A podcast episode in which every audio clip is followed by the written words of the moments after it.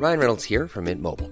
With the price of just about everything going up during inflation, we thought we'd bring our prices down. So to help us, we brought in a reverse auctioneer, which is apparently a thing. Mint Mobile unlimited premium wireless. Ready to get 30, 30, bit to get 30, bit to get 20, 20, 20, bit to get 20, 20, bit to get 15, 15, 15, 15 just 15 bucks a month. So, Give it a try at mintmobile.com slash switch. $45 upfront for three months plus taxes and fees. Promo for new customers for limited time. Unlimited more than 40 gigabytes per month. Slows. Full terms at mintmobile.com. La municipalité de Sartène qui nous accueille toujours avec tant de sympathie et d'affection. Je pense à Paul, bien sûr, et je sais qu'il sera peut-être des nôtres. Il va nous retrouver, il est là. Euh, et puis, bien sûr, à notre ami Bertrand. Bertrand qui, fait en sorte que ces rencontres napoléoniennes soient toujours un, grand succès. Vous en êtes euh, encore, mesdames et messieurs, la preuve ce soir. Je vais donc vous présenter nos trois intervenants. Cette thématique que nous avons donc élaborée euh, se veut à la fois transversale, que vous allez vous en rendre compte, mais aussi, euh, mais aussi analytique et, surtout euh, narrative, parce que comment raconter l'histoire autrement que par euh, ces contes Et c'est l'idée que nous avions dès, le départ et que nous, que nous prolongeons pendant ces journées. Ces rencontres napoléoniennes, donc, s'intitulent Napoléon entre, entre mythe et légende.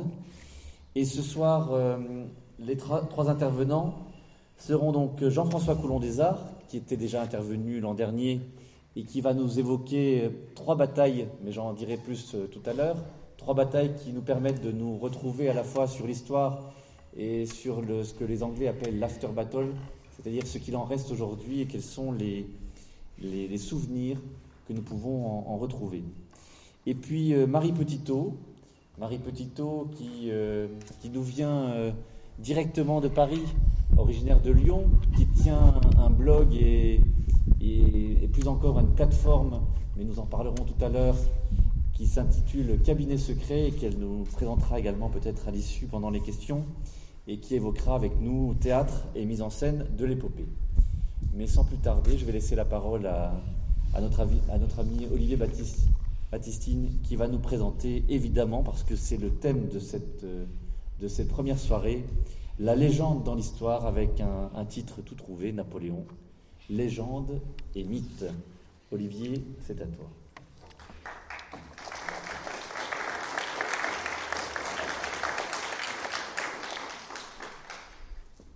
Merci beaucoup, euh, David.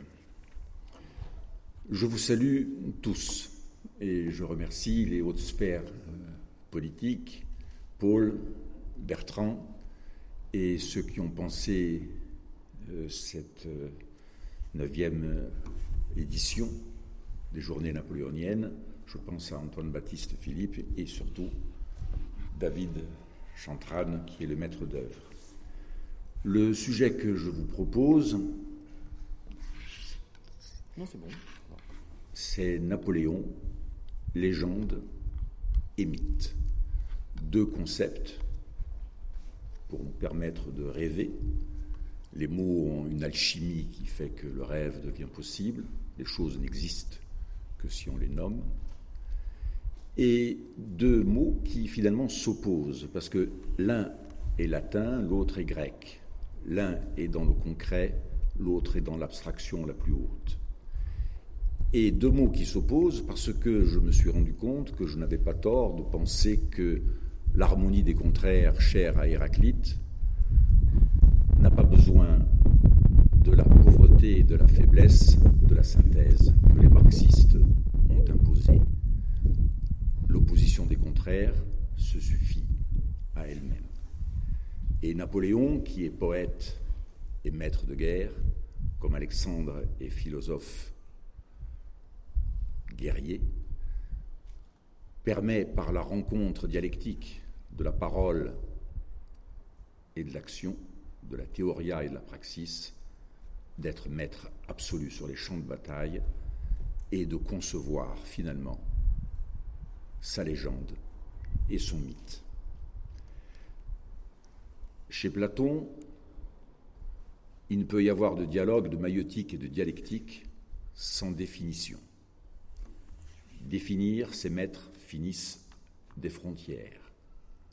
Définissons donc de quoi nous parlons. Et si nous définissons de quoi nous parlons, évidemment, nous pourrons parler de beaucoup de choses et concevoir un plan et de rêver ensemble. Légende est un mot latin, je vous l'ai dit.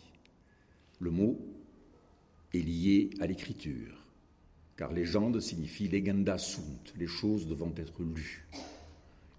Et le mythe est au contraire, et si vous avez lu Platon, vous savez que pour Platon, l'oralité est supérieure à l'écriture, l'écriture est une fausse mémoire, le mot mutos appartient à l'oralité et signifie, comme tout mot grec, des constellations de signification.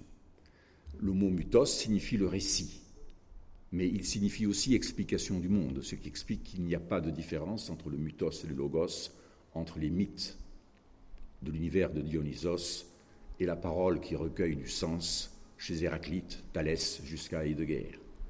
Mutos, c'est une explication du monde, mais surtout, et c'est là que je voudrais en venir, c'est un récit fondateur. Le poète, disait Holderlin, fonde ce qui demeure. Donc, je vous propose de rêver avec vous sur cette dialectique possible et de vous proposer des pistes, et ce sera à vous de choisir s'il s'agit de légende ou de mythe. Et par une sorte de hasard objectif à la Breton, je suis tombé l'autre jour, et Bertrand aussi, sur une photographie étrange, un certain Louis-Victor Bayot, 103 ans, le dernier survivant de Waterloo, qui aurait pu être la plus belle victoire de Napoléon.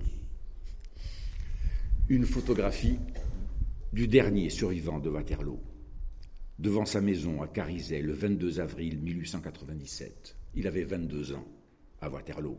Et quand on lui demande s'il a vu Napoléon, il répond Oh, pardi, oui.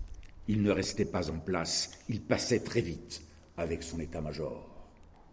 Et brutalement, nous sommes dans une page de Stendhal, et voici, hein, Bertrand, Fabrice Del Dongo. Et là, le rêve est possible. Et puis, l'autre jour, c'était une conversation que j'ai eue avec Régis Sommier, il était question de fouilles à Waterloo. Et on a trouvé des survivants. Des, pardon, des... C'est l'émotion, excusez-moi. Ils n'étaient pas, tout, pas tout frais. Hein, euh. On a trouvé des corps qui subsistaient là, mais très peu. De rares vestiges des soldats tombés qui refont surface. Et les corps absents, où sont-ils? Eh bien, figurez-vous, c'est une interprétation possible, les ossements pourraient avoir été déterrés et vendus pour servir d'engrais. Légende, mythe, je ne sais pas. Et alors surgit les souvenirs d'une lecture étrange que j'ai faite d'Alexander Kluge, Chronique des sentiments, huit volumes de 3000 pages, où il mêle le réel au rêve. Et alors, Brutalement, Napoléon est immortel. On peut rêver, on peut admirer. Les œuvres de Napoléon Bonaparte, il faut les lire, les bulletins de la Grande Armée, ses textes, une parole extraordinaire, chez Napoléon, la hache des mots, parce qu'il est le poète de l'action. Et poète, je le prends dans son sens grec, poiein, le poète et voleur de feu. Et puis, à ce moment-là, la puissance de l'imaginaire liées à la connaissance historique précise. La légende, le mythe, la légende et le mythe. Parlons de la naissance de cette légende. Le martyr de Sainte-Hélène, les deux grenadiers d'Henri Heine, Stendhal qui dédie Napoléon à Napoléon son histoire de la peinture en Italie, et puis Byron et la chute de Napoléon. Et puis la mort, bien sûr, qui fonde le mythe. Lui, Napoléon, lui, ce résumé du monde, il fut. Cela suffit. Et là, on rêve. Légende, mythe, rappelez-vous, mutos, c'est ce qui fonde, ce qui demeure. Une note brève, dit l'abord de l'empereur, mais les grognards étaient prêts à considérer l'empereur comme immortel, et il ne prête pas attention à ce message. Et on ignore tout encore de son agonie. Et c'est d'abord à l'étranger qu'on s'émeut. Manzoni, dans le 5 mai, dit ceci Si jamais pied humain imprimera sur la terre sanglante pareille trace de géant, voici l'ombre du rêve. Et puis Pouchkine, qui parvient à concilier son amour de la Sainte Russie avec son admiration pour l'empereur. Shelley, Byron encore, et en Allemagne, Grill Parzer, et je me permets de vous lire un passage. T'aimer, je ne le puis. Ta dure mission fut d'être ici-bas un fléau de Dieu. Mais aujourd'hui, le jugement doit être indépendant de la passion. La vie connaît l'amour et la haine, la gloire des morts et le bien sacré de l'histoire. Ton moindre objet, ce fut d'être envoyé plein de splendeur pour couvrir notre hideuse nudité, pour montrer que des êtres complets, nobles, grands, peuvent se concevoir encore dans notre monde où tout est fragment et qui sans eux se dissoudrait dans son propre néant. J'ai presque l'impression qu'on parle de nos temps. Pour montrer que la race vit encore, la race à la main vigoureuse qui vainquit à Cannes et lutta de pied ferme aux Thermopyles, prend donc place parmi les héros qui continuent à vivre sur les lèvres des hommes, auprès d'Alexandre qui soumit le monde, auprès de César qui, après un choix coupable, cherche le pouvoir sur l'autre bord du Rubicon. Ce sont les compagnons de Napoléon à Sainte-Hélène, à Sainte-Hélène, qui émeuvent et qui commencent le fameux rêve, le mythe. Et puis en 1822 paraît le premier volume de la vie politique de Napoléon d'Arnaud, Lascaz, Gourgaud, Montolon, le comte de Ségur. Et puis l'histoire générale de Napoléon de Thibaudot. Et je voudrais cueillir un moment avec vous de Ségur, le comte de Ségur. La campagne de Russie, les derniers. Vous savez, lorsqu'il part de Moscou. Après la Kologa, on marchait absorbé quand plusieurs de, nous, levant les yeux, jetèrent un cri de saisissement. Soudain, chacun regarde autour de soi. On vit une terre toute piétinée, nue, dévastée, tous les arbres coupés à quelques pieds du sol et plus loin, des mamelons écrétés. C'est le chant de la grande bataille. Ce cri forma un long et triste murmure. L'empereur passa vite, personne ne s'arrêta, le froid, la faim et l'ennemi pressaient. C'était là que nous avons tracé avec le fer et le sang l'une des plus grandes pages de notre histoire. Quelques débris le disaient encore, et bientôt ils allaient être effacés. Un jour, le voyageur passerait avec indifférence sur ce champ semblable à tous les autres.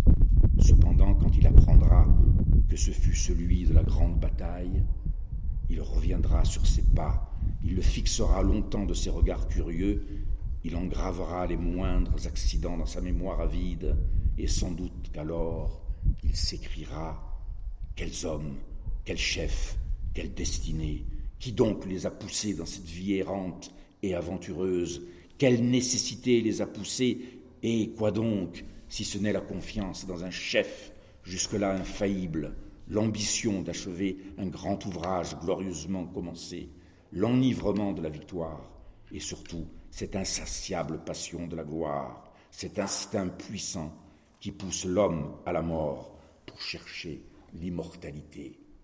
Voilà la clé du mythe, le choix de la mort pour l'immortalité, pour le cléos, pour que les hommes les étranges habitants de la rive du futur se souviennent de nous.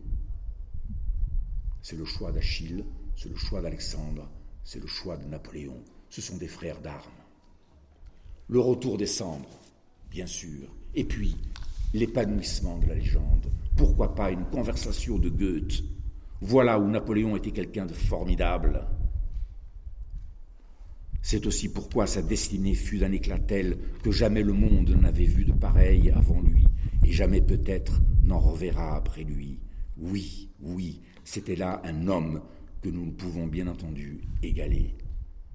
Et je me permets de vous dire que j'ai relu l'âme de Napoléon, de Léon Blois, la vie de Napoléon de Mère, j'arrive jamais à prononcer son nom, Merejkowski, et puis surtout les vues sur Napoléon de Suarez et naturellement en traîneau avec l'empereur de Colincourt, Stendhal, Nietzsche, le Napoléon d'Abel évidemment, le Napoléon de Bainville, et puis, c'est mon fond d'écran, le Napoléon enveloppé dans son rêve de Rodin, lui qui a été capable de figer le mouvement pour qu'on saisisse le devenir dans la statue de Balzac que mon père m'avait amené, m'avait demandé de contempler quand il y avait un Paris en noir et blanc.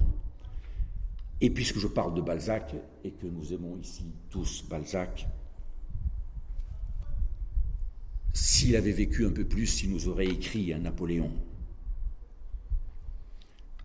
Ce Napoléon qui a voulu faire de l'Europe la France, celui qui avait pris un empire avec son nom et qui perdit son nom au bord de son empire dans une mer de sang et de soldats.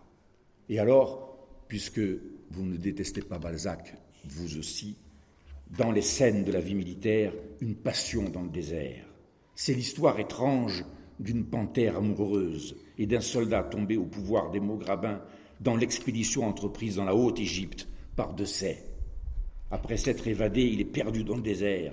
Il voit comme un océan sans bornes et, dans l'espace noirâtre et l'espace bleu, l'ombre fugitive, l'idée de Bonaparte. Voici là le rêve, la légende, le mythe. Les sables noirâtres du désert s'étendaient à perte de vue dans toutes les directions et ils étincelaient comme une lame d'acier frappée par une vive lumière. Il ne savait pas si c'était une mer de glace ou des lacs unis comme un miroir. Puis, à quelques pas, il aperçut des palmiers chargés de dattes. Alors l'instinct qui nous attache à la vie se réveilla dans son cœur. Il espéra vivre assez pour attendre le passage de quelques mots grabins, ou peut-être entendrait-il bientôt le bruit des canons, car en ce moment, Bonaparte parcourait l'Égypte. Ça, c'est incroyable. L'idée. Et là, ce n'est pas la légende, c'est évident quelque chose qui fonde ce qui demeure et qui doit demeurer. Et puis, bien sûr, je t'en parlais hier soir, Bertrand, la vieille garde, pour la dernière fois, exécute les savantes manœuvres dont la pompe et la précision étonnèrent quelquefois jusqu'à ce géant lui-même qui s'apprêtait alors à son duel avec l'Europe. C'est juste avant la fatale campagne de 1813. Et voici, et je suis sûr que Balzac a assisté à cela, un petit homme assez gras, vêtu d'un uniforme vert, d'une culotte blanche et chaussé de bottes à l'écuyère, parut tout à coup, en gardant sur sa tête un chapeau à trois cornes aussi prestigieux que cet homme lui-même. Le large ruban rouge de la Légion d'honneur flottait sur sa poitrine, une petite épée était à son côté. L'homme fut aperçu par tous les yeux et à la fois de tous les points dans la place. Aussitôt, les tambours battirent au chant, les deux orchestres débutèrent par une phrase dont l'expression guerrière fut répétée sur tous les instruments, depuis la plus douce des flûtes jusqu'à la grosse caisse. À ce belliqueux appel, à ce belliqueux appel, les âmes tressaillirent, les drapeaux saluèrent, les soldats présentèrent les armes. Vive l'empereur Les cris furent poussés par la multitude enthousiasmée. Enfin tout frissonna, tout remua, tout s'ébranla. Napoléon était monté à cheval, et je vous je vous demande d'aller voir vous-même la suite. C'est merveilleux. Vive l'empereur. Ce ne fut pas quelque chose d'humain, ce fut une magie, un simulacre de la puissance divine, ou mieux, une fugitive image de ce règne si fugitif. L'homme, entouré de tant d'amour, d'enthousiasme, de dévouement, de vœux, pour qui le soleil avait chassé les nuages du ciel, resta sur son cheval, à trois pas en avant du petit escadron, etc. etc. C'est splendide. Et là, on imagine Balzac, enfant, assistant à cette séquence. Et puisque je parlais tout à l'heure du théâtre de la mémoire, de Giulio Camillo del Migno, qui avait envoyé ça à François Ier, des loquis, des lieux de mémoire, comme des sentinelles dans l'obscurité. Paroles d'archipel en pensant à René Char. Et alors là, surgissent des images, comme dans un film avec des images violentes, en noir et blanc, et pourquoi pas en couleur, violente. Le coup d'État, le moment à Waterloo où le maréchal naît, son troisième cheval tombé sous lui, ivre de rage après la fureur et l'effroi de la charge ultime, la chevauchée de la mort se tient debout, seul près d'une batterie abandonnée, et cravache du plat de son épée la gueule de bronze d'un canon anglais. Les feux qui illuminent les, hauteurs du plateau de Pratzen dans la nuit glacée avant Austerlitz, la campagne d'Égypte et les ombres d'Alexandre le Grand, l'audit et la première étincelle de la haute ambition. Argol et le sacrifice de Mouiron, son compagnon invisible, qui le suivra toujours. Il avait l'idée qu'il était mort à sa place. La formidable charge de Murat à Eilo, je le sais, j'y étais, la guerre totale en Russie la sanglante victoire de la Bérésina, et puis Napoléon dictant ses mémoires, se promenant continuellement de long en large, tenant constamment la tête basse et les mains derrière le dos, la tension des muscles frontaux marqués, la bouche légèrement contractée. Alors, mythe et légende, légende ou mythe,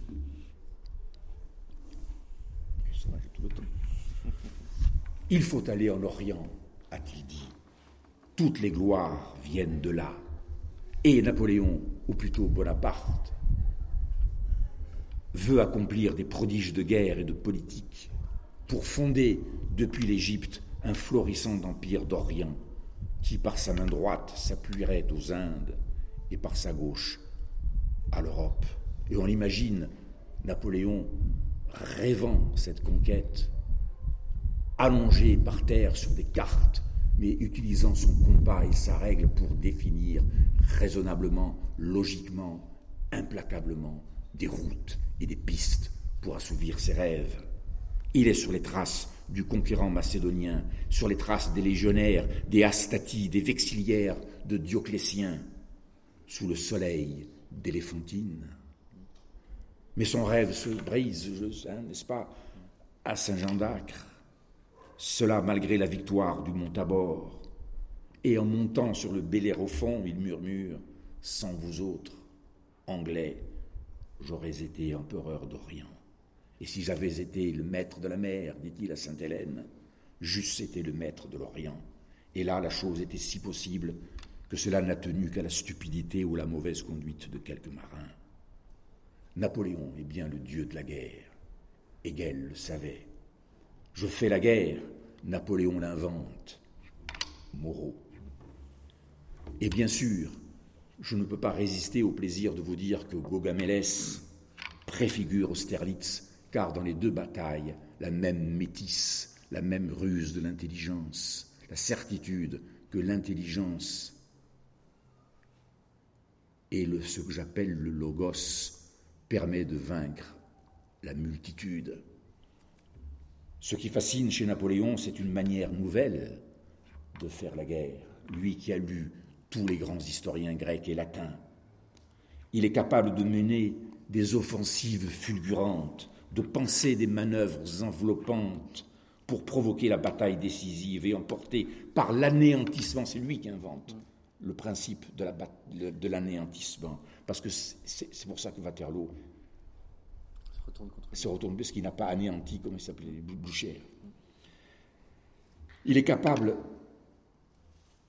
d'enthousiasmer les siens en déconcertant, en démoralisant, en effrayant, en frappant de terreur et d'admiration son ennemi. Guerre absolue, guerre d'offensive et de mouvement, prendre l'ennemi en flanc ou à revers, menacer, atteindre, couper sa ligne de retraite, le détruire le plus rapidement possible. C'est des mots arrachés au texte de Napoléon qui commente Turenne, qui commente César, qui commente Machiavel. Je me suis régalé à lire César avec une caméra subjective, celle du dieu de la guerre. Alors maintenant, mythe et légende, bien sûr, je sens en moi de l'infini, disait Napoléon en 1800. Et voici pour Stendhal, Napoléon est un étrange survivant d'une faune humaine éteinte. Le temps qu'il réussira à durer par un miracle de despotisme sagesse, il sera puni de sa grandeur par la solitude de l'âme. Puis ce sera contre le grand solitaire une chasse à l'homme organisée par toutes les superstitions, coalisée avec toutes les bassesses. Je pense à la mort du loup de Vigny, bien sûr.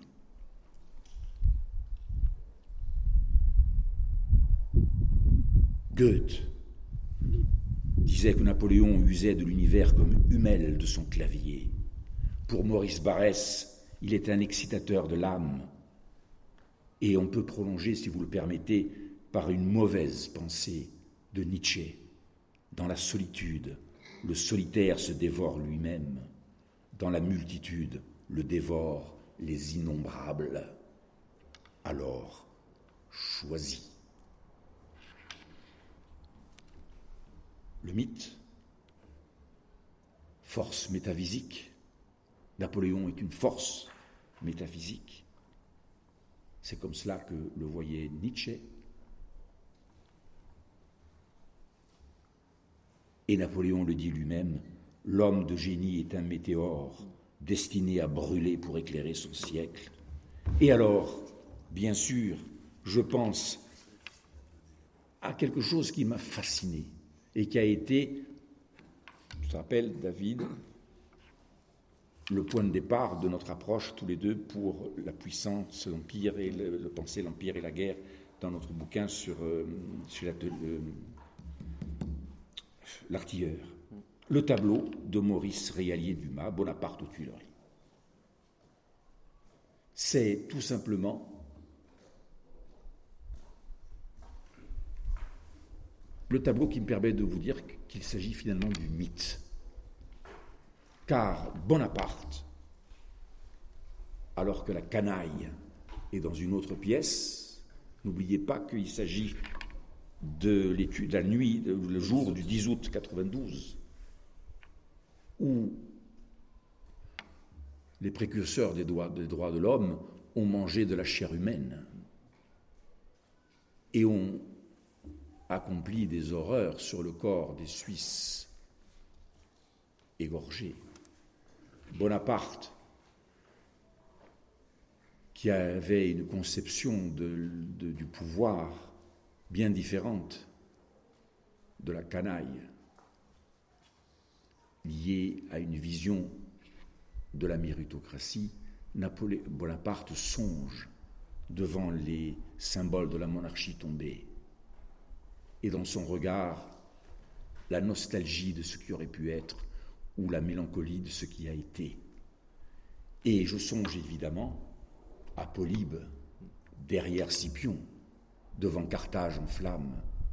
Et Polybe dit que Scipion, avant de citer un vers de l'Iliade, essuie une larme. Le grand mystère est là, c'est que la certitude que les empires sont mortels. D'autres empires s'éteignent. Les barbares se sont infiltrés dans les défenses, ils sont installés dans nos murs. Ces signes sont ceux de la prochaine nécropole. Le bourreau attend. Paraîtront bientôt les vautours. Je vous remercie.